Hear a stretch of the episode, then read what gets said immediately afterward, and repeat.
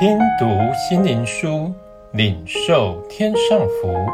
穆安德烈秘诀系列，敬拜的秘诀。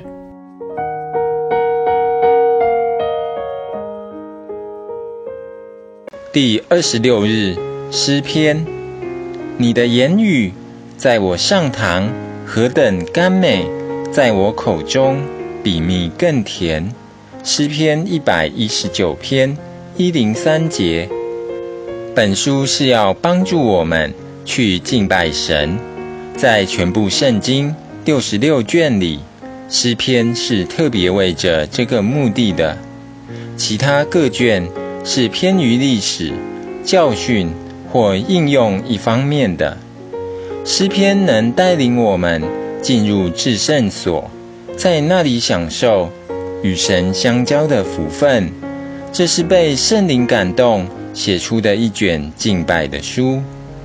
你若要每个早晨真的遇见神，并在灵和真实里敬拜他，你就需要让你的心充满了诗篇里面神的话语。你读诗篇的时候，可将该书里的耶和华、神和一切代表神的字，如我、你、他的旁边画以红线，这样能帮助你将诗篇里的意念和神连起来。这位神就是祷告的对象。当你不畏难、不嫌烦地将关于神的不同名字都画出来的时候，你就要看见。本来颇难领会的章节，现在都要发出亮光来了。这样一画，便使神成为你中心的思想，带领你有新的敬拜。将这些话从你的嘴里向神说出，你的信心就要重新得以坚固，并能体会神如何是你。在各种环境中的帮助和力量。这诗篇在旧约时代如何为圣灵所用，教导神的子民去祷告，照样，今天也借着圣灵的能力，教导我们与神同在。打开诗篇一百一十九篇，碰着耶和华和你的时候。